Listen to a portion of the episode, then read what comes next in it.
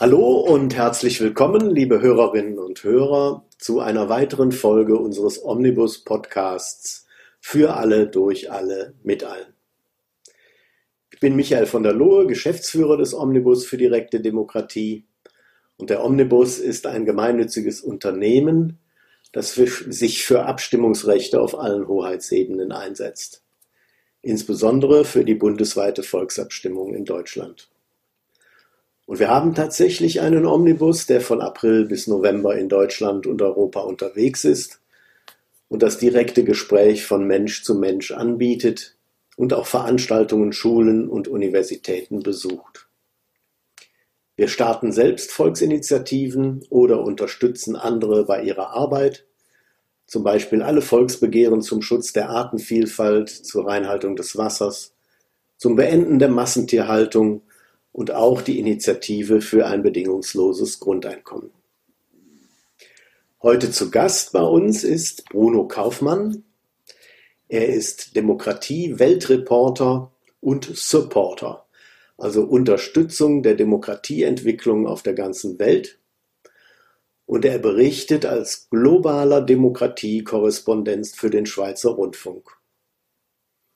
Und darüber hinaus ist er auch der Co-Präsident einer von zweien des Global Forum on Modern Direct Democracy, des weltweiten Forums für moderne direkte Demokratie, das jährlich einmal stattfindet, nur in diesem Jahr erstmalig verschoben werden musste wegen der Corona-Krise. Also wir haben einen wirklichen Weltdemokratiefachmann zu Gast heute und die Corona-Krise ist dann auch zunächst einmal unser Thema. Lieber Bruno, welche Veränderungen hat die Corona-Zeit in der Demokratie weltweit bewirkt? Ja, zuerst einmal Hallo.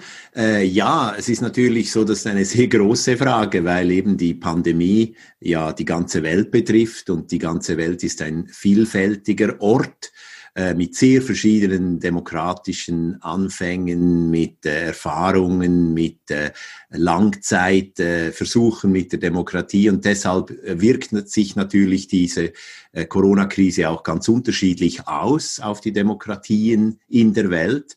Ich würde mal sagen, es ist so eine Art Krisenspiegel für die Demokratie. Das bedeutet, dort, wo es Stärken gibt, werden die auch äh, deutlich sichtbar. Sie werden auch genutzt, zum Beispiel in Ländern, wo eben äh, die Demokratie gut etabliert ist, wo die äh, Verfahren äh, äh, institutionalisiert sind. Dort kann sie ihre Stärken ausspielen, währenddessen es eben in Ländern, wo die Demokratie vielleicht noch jünger ist, frischer, äh, weniger etabliert, dann eben auch die Schwächen deutlich werden, wo eben die Kräfte, die der Demokratie nicht gut wollen, sich auch jetzt diese Krise bemächtigen und eben die die Demokratie und die Freiheiten der Menschen zurückbinden. Mhm. Wir haben ja in Deutschland auch das Phänomen jetzt bemerken können, dass ähm, unmittelbar auch mit Verordnungen äh, äh, die, die Krise versucht worden ist zu ähm, regulieren, zu stabilisieren. Und äh, da bemerkt man dann als allererstes, dass zum Beispiel das Parlament keine große Rolle mehr spielt, die Opposition nicht mehr so eine große Rolle spielt. Ähm, wie siehst du das? Also insbesondere jetzt auch nochmal im Hinblick auf die Schweiz. Du bist ja Schweizer. Ähm, ihr habt für diesen Fall schon längst vorgesorgt mit Hilfe einer Volksabstimmung. Ja, längst kann man nicht sagen. Es wurde 2013 eben über ein neues äh, Epidemiegesetz abgestimmt. Das ist also ein Gesetz, das eigentlich eben regelt, wann die Regierung welche Rechte ausüben kann im Falle einer Epidemie. Und das war ja damals äh, auch umstritten. Also dieses Gesetz, das wurde vom Parlament zwar mit sehr deutlicher Mehrheit angenommen. Es gab dann aber aus verschiedenen Richtungen Zweifel daran, dass eben so ein Notstandsrecht auch angewandt werden äh, dürfte. Und deshalb wurden Unterschriften gesammelt, äh, über 100.000 Unterschriften gegen dieses Gesetz innerhalb von 100 Tagen, nachdem das Parlament das verabschiedet hatte. Und es kam dann letztlich eben 2013 zu einer Volksabstimmung, in der dann aber eine klare Mehrheit über 60 Prozent der Schweizerinnen und Schweizer sich für dieses Gesetz ausgesprochen haben. Und das bedeutet natürlich auch in der jetzigen Situation, dass eben die Bürgerinnen und Bürger selbst sozusagen die Rahmenbedingungen, auch die äh, expliziten Begrenzungen in einem bestimmten Zeitraum der demokratischen Freiheiten dem eben zugestimmt haben. Und das hat sicher auch, sagen wir, die Akzeptanz jetzt auch dieses Regimes in den letzten Wochen und Monaten auch sicher und die Legitimität erhöht. Mhm. Wir haben ja jetzt vor allem auch jetzt, wo die Epidemie scheinbar ein wenig abklingen kann, wo jetzt wieder Lockerungen geschehen, bemerken wir jetzt in Deutschland, dass äh, ein Unmut sich breit macht, der für das Parlament auch offensichtlich äh, eine Verunsicherung mit sich bringt, weil jetzt eine Bandbreite von Menschen auch auf die Straße gehen, sich zwar mehr oder weniger an die Regeln halten, die ausgegeben worden sind, die aber ihren Unmut darüber kundtun, dass sie die, die Vorgehensweise der Regierung überhaupt nicht für adäquat gehalten haben und auch nicht für adäquat halten. Und da wäre ja ein ein, eine Möglichkeit, genau so vorzugehen, wie ihr Schweizer es eben könnt. Wir können es ja noch gar nicht, weil wir keine bundesweite Volksabstimmung haben. Aber wenn alle daran beteiligt sind, sich so ein Regelwerk zu geben, wäre das ja von, von ungeheuer, wie soll man sagen, auch friedensstiftender Qualität. Ja, das stimmt sicher. Also auch äh, in der Praxis hat es natürlich diese Wirkung. Wobei man sagen muss, auch in der Schweiz gab es in den letzten Tagen und Wochen immer wieder auch Demonstrationen gegen dieses Regime des Bundesrates, der Regierung also, und Menschen sind auf die Straße gegangen und haben gesagt, äh, ihr äh, schränkt unsere Freiheiten ein. Es gab auch von politischer Seite, also vor allem auch jener, die damals 2013 sich gegen dieses Epidemiegesetz ausgesprochen hatten, also namentlich auch die rechtsbürgerliche SVP, jetzt klare Signale, dass man von diesen, sagen wir, Einschränkungen nichts mehr hält. Es äh, ist einfach auch so, dass natürlich durch die ähm, äh, Einbindung auch aller politischen Kräfte, wichtigen politischen Kräfte in die Regierung, letztlich natürlich diese Art von Opposition dann weniger Wirkung erzeugen kann in der großen Öffentlichkeit, weil man eben sagt, einerseits haben wir ja mehrheitlich dafür gestimmt und andererseits sind ja auch alle großen Parteien eben in der Regierung eingebunden. Da fällt es natürlich in einem klassischen indirekten politischen System, wo dann eben die Menschen bei der Gesetzgebung nicht direkt mitsprechen können und wo eben eine äh, sagen wir, eine große Zahl auch der Repräsentanten des Volkes sozusagen in der Opposition stehen, es einfacher dann eben auch eben zu protestieren, zu sagen, da haben wir gar nicht mitgemacht. Mhm. Aber es ist klar, dass in einer solchen Situation wie jetzt die so außergewöhnlich ist, die für die meisten Menschen, die heute Lebenden, wirklich noch nie so erlebt wurde, natürlich auch viele Fragen gestellt werden und viele Kritikpunkte auch aufkommen. Und das ist auch gut so, weil es ist ja wirklich nicht einfach schwarz-weiß, es ist nicht so einfach zu wissen, was sind die richtigen Maßnahmen. Ich selbst lebe ja seit vielen Jahren auch in Schweden, bin auch hier Bürger und erlebe hier ja auch, wie die Regierung und die Behörden ein bisschen anders umgegangen sind mit dieser Frage, eben viel mehr auf die Eigenverantwortung und die Freiwilligkeit der Menschen gesetzt haben und in dem Sinn auch viele eben abgeholt haben und wo man jetzt auch eben keine Demonstrationen sieht und keine Lockerungen fordert, sondern eben auch einsieht, dass diese, äh, diese Krise noch lange dauern wird und jeder und jede auch gefordert ist. Mhm. Du hast eben etwas erwähnt, was unter Umständen unseren deutschen Zuhörern äh, gar nicht so sehr bewusst ist. Das müsstest du vielleicht noch mal erklären. Eure Regierungsform ist ja eine andere. Das, ihr habt ja jetzt nicht eine gewählte Partei, die jetzt eine Mehrheit hat oder eine Koalition bildet und damit die Regierung, sondern bei euch ist es ja über ein Konkordanzsystem äh, gestaltet und das ist ja noch mal völlig anders in der Schweiz. Ja, das ist, das ist so entstanden auch durch die, durch das, durch, durch, durch den Fakt eigentlich auch der Vielsprachigkeit, der Multikulturalität in der Schweiz, dass eben ganz verschiedenste, äh, sagen wir, Kulturen, Religionen, Sprachgruppen zusammenleben und deshalb hat man über die Jahre, Jahrzehnte des Staatsaufbaus auch eingesehen, dass eben verschiedenste Kreise, verschiedenste Interessen auch eingebunden werden müssen in das Regierungssystem, in die Exekutive, um dann eben auch Lösungen zu finden, die mehrheitlich tragfähig sind, also auch in der Volksabstimmung getestet werden können. Man kann vielleicht sagen, dass eben äh, die Regierung in der Schweiz letztlich eine ständige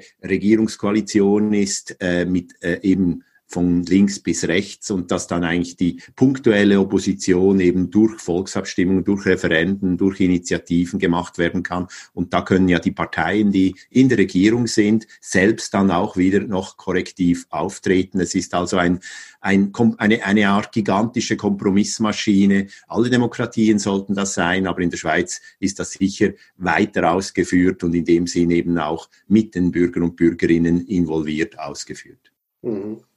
Das Punktuelle, was du jetzt genannt hast in der Schweiz, was durch Volksabstimmungen ja hineinkommt, das ist ja gleichzeitig aber auch, also jetzt nicht nur eine Kompromissmaschine, sondern das ist ja auch eine Innovationsmaschine. Also äh, es werden ja auch Vorschläge gemacht, die ähm, im ersten Schritt gar nicht mehrheitsfähig sind. Kannst du da auch noch etwas zu erzählen? Ja, das ist ja auch ein Teil eigentlich dieser, äh, dieser Geschichte der Demokratieentwicklung in der Schweiz, dass man ja zunächst einmal eben sehr stark sozusagen das Volksveto, also das Referendumsrecht äh, betont hatte, um auch die Macht der Regierenden einzuschränken, zu kontrollieren. Also das hat sicher demokratiepolitisch den größten sozusagen Effekt, aber eben auch auf der anderen Seite, um die verschiedensten Minderheiten eben auch einzubinden, ihnen ein, eine, eine Sprache zu geben, eine Möglichkeit zu geben, sich auch einzubringen, eben auch das Initiativrecht, das heißt also neue Vorschläge vorzubringen. Und das wird da in der Schweiz ja auch äh, was die Nomenklatura der Gesetzgebung betrifft, ganz klar unterschieden. Das Initiativrecht konzentriert sich auf die Verfassung, also das die höchste Ebene, die, die Grundrechte. Dort können die Bürger und Bürgerinnen mit Vorschlägen sich einbringen, währenddessen eben die Gesetze sozusagen, die Gesetzesinitiative dem Parlament äh, äh, sozusagen als, als, als, äh, als autonomes Recht vorsteht. Dort können die Bürger korrektiv äh, dann aktiv werden. Und dieses Zusammenspiel, das führt eben letztlich zu einem Dialog in der Gesellschaft zwischen den Bürgerinnen und Bürgern einerseits, aber auch mit den Institutionen, äh, namentlich also dem Parlament und auch der Regierung. Und so kommt etwas zusammen, das dann eben am Schluss die meisten mittragen können, wenn man sich äh, sozusagen die die, die, Unter die Abstimmungen in der Zeit auch äh, anschaut, also wenn man schaut, was über die Jahrzehnte alles beschlossen worden ist, dann ist es eben so, dass die allermeisten Menschen zwar nicht immer gewinnen, aber trotzdem die Gesellschaft als Ganzes letztlich hinter diesen Entscheiden steht und dort kommen eben auch Dinge rein, die dann manchmal ein bisschen radikal sind als Idee und lange Zeit brauchen, um auch in die Diskussion dann sich auch zu etablieren. Also die meisten Volksinitiativen werden ja zunächst einmal sicher abgelehnt, aber die Regierung hat dann zum Beispiel die Möglichkeit und das Parlament einen weniger radikalen Gegenvorschlag äh, zu formulieren und so kam, kommt man wiederum dann zu einer Art Kompromiss. Mhm. Jetzt gibt es ja in, in, nicht nur in Deutschland, sondern auch, man könnte europaweit sagen und teilweise sogar weltweit so einen, eine neue Entwicklung, die sich auf, in Deutschland nennen wir es Bürgerräte, in anderen Ländern nennen wir es Citizens Assemblies, also Bürgerversammlungen, wo Menschen zusammenkommen, die also ausgelost sind, wo man also einen richtig repräsentativen Querschnitt der Bevölkerung zusammenbringt und die sich jetzt einer Sachfrage widmen und einen Vorschlag erarbeiten. Und das ist jetzt in Deutschland ja einmal von mehr Demokratie schon mal durchgeführt worden mit der Frage, was fehlt unserer Demokratie? Und da kam dann natürlich jetzt auch nicht erstaunlicherweise, aber heraus, ja, Bürgerräte fehlen unserer Demokratie. Ähm, wie siehst du das in der Schweiz? Ist das für die Schweiz auch ein, ein, ein Instrument oder einen, eine Erweiterung des Gesamtsystems oder siehst du dafür in der Schweiz jetzt keine Notwendigkeit und keinen Platz? Doch natürlich gibt es ja in jeder Demokratie immer zu wenig letztlich auch Demokratie und immer wieder fühlen sich Menschen auch überfahren. So ist es auch in der Schweiz bei diesem doch ausgeklügelten System der direkten Demokratie im, im Rahmen der repräsentativen. Aber auch äh, in der Schweiz gibt es natürlich äh, äh, Vorschläge zu solchen Bürgerräten. Es gibt auch Beispiele, zum Beispiel im Kanton Wallis in der Stadt Sitten, der Hauptstadt, wurde ein solcher Bürgerrat jetzt auch für ein Entwicklungsprojekt auch äh, angewandt. Ich denke, äh, es stellt sich vor allem die Frage, an welcher Stelle eigentlich das des Entscheidungsprozesses beim Bürgerrat äh, Sinn macht. Äh, ich denke, es macht vor allem Sinn im, im Rahmen einer frühzeitigen sozusagen äh, äh Identifizierung von, von Möglichkeiten, von Problemen, von, äh, von, von Vorschlägen. Da macht es sicher Sinn, vielleicht weniger als Entscheidungsträgerin oder Entscheidungsträger, sondern eben als Teil dessen. Und das sieht man ja auch in anderen Ländern, dort wo die Bürgerräte am effizientesten eigentlich auch gewirkt haben, am konstruktivsten ist ja natürlich in Ländern, wo es eben am Schluss auch eine Volksabstimmung geben kann. Äh, also konkret denke ich, äh, Bürgerräte können die Volksabstimmung nicht ersetzen, aber sie können sie ergänzen und natürlich auch den üblichen parlamentarischen Betrieb. Und so gesehen ist es ein zusätzliches äh, Puzzlestein eigentlich in der Demokratisierung der Demokratie und sehr zu begrüßen. Mhm. Ich würde gerne noch äh, mal äh, über das Global Forum mit dir noch sprechen.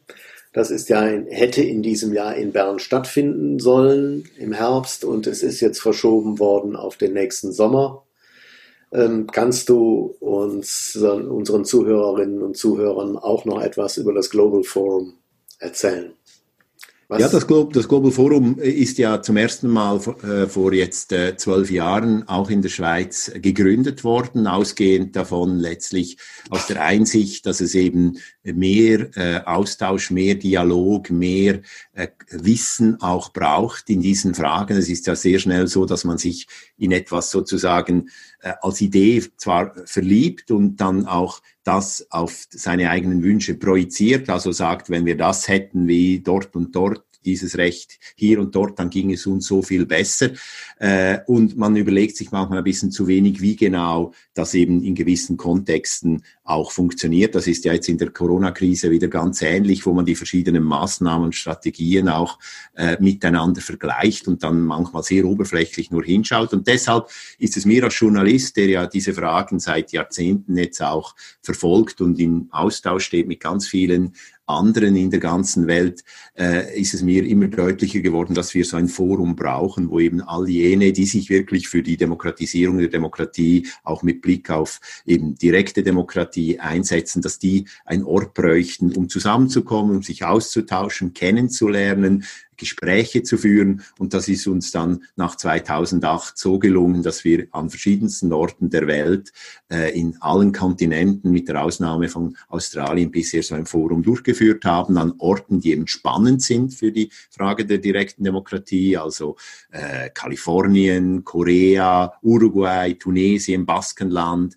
äh, zuletzt auch in Rom und in Taiwan, dass wir eben mit diesem Forum wirklich so eine Art Wissens Wissens äh, äh, äh Raum und auch ein Kompetenzraum, aber auch ein Raum der gegenseitigen Ermunterung schaffen können. Und jetzt haben wir für die nächsten Jahre eben zwei Foren schon geplant. Das eine eben wieder in der Schweiz, zum ersten Mal nach 2008 in Bern und das findet jetzt im nächsten Frühjahr, Ende April, also ob es dann schon Sommer ist, werden wir sehen, aber Ende April wird dieses stattfinden in Bern und da geht der Fokus jetzt auch immer mehr hin, dass wir uns genau anschauen, was können Städte beitragen zur Demokratisierung Demokratisierung der Demokratie? Wie können die Städte, wo die Bürger am nächsten sind, auch bei den Sachfragen eben zu einer Art Motor werden für die Demokratisierung weltweit? Und dann in zwei Jahren, im Herbst 2022, äh, wollen wir uns in Mexico City treffen. Das ist dann ein ganz anderer Kontext, aber auch ein hochspannender Kontext, weil ja Mexiko mit 60 offiziellen Sprachen, mit ganz vielen verschiedenen Völkern eben für die Demokratie gerade in Amerika eine sehr wichtige Rolle spielt und sehr dynamisch ist, sehr sich auch Überlegungen macht zum Thema direkte Demokratie.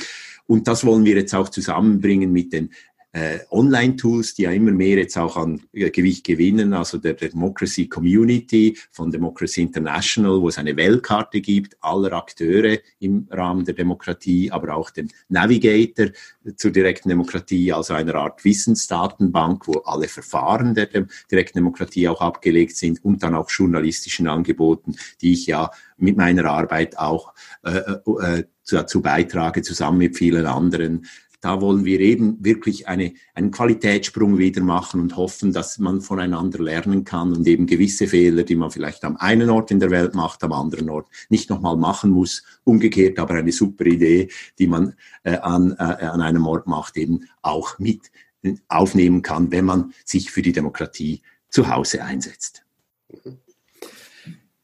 Hast du abschließend für uns noch etwas Mutmachendes für Deutschland, weil du gerade sagtest, eine super Idee. Ist die bundesweite Volksabstimmung für Deutschland endlich mal eine super Idee, die umgesetzt werden sollte?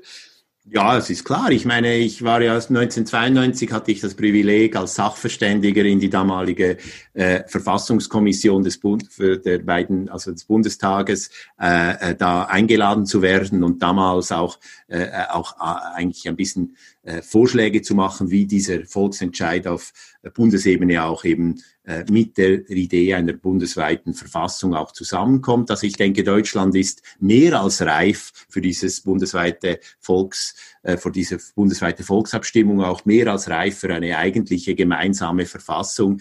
Und äh, ich glaube aber auch, dass ihr das in Deutschland in dem Sinn richtig gemacht habt, dass ihr wirklich auch die Möglichkeiten, die es eben auf der lokalen Ebene, auf der Staat, also auf der Bundeslandebene, dass ihr die kontinuierlich genutzt habt, immer wieder auch äh, direktdemokratische Rechte genutzt habt, um die direkte Demokratie weiterzubringen. Es wird sich zeigen müssen, wann endlich sozusagen diese, diese Skepsis auf höchster Ebene, also auf Bundesebene von gewissen politischen Kräften endlich mal sozusagen der Zuversicht weichen kann, dass Deutschland reif ist dafür, eben die Bürgerinnen und Bürger auch auf dieser Ebene zu echten äh, souveränen Bürger und Bürgerinnen zu machen.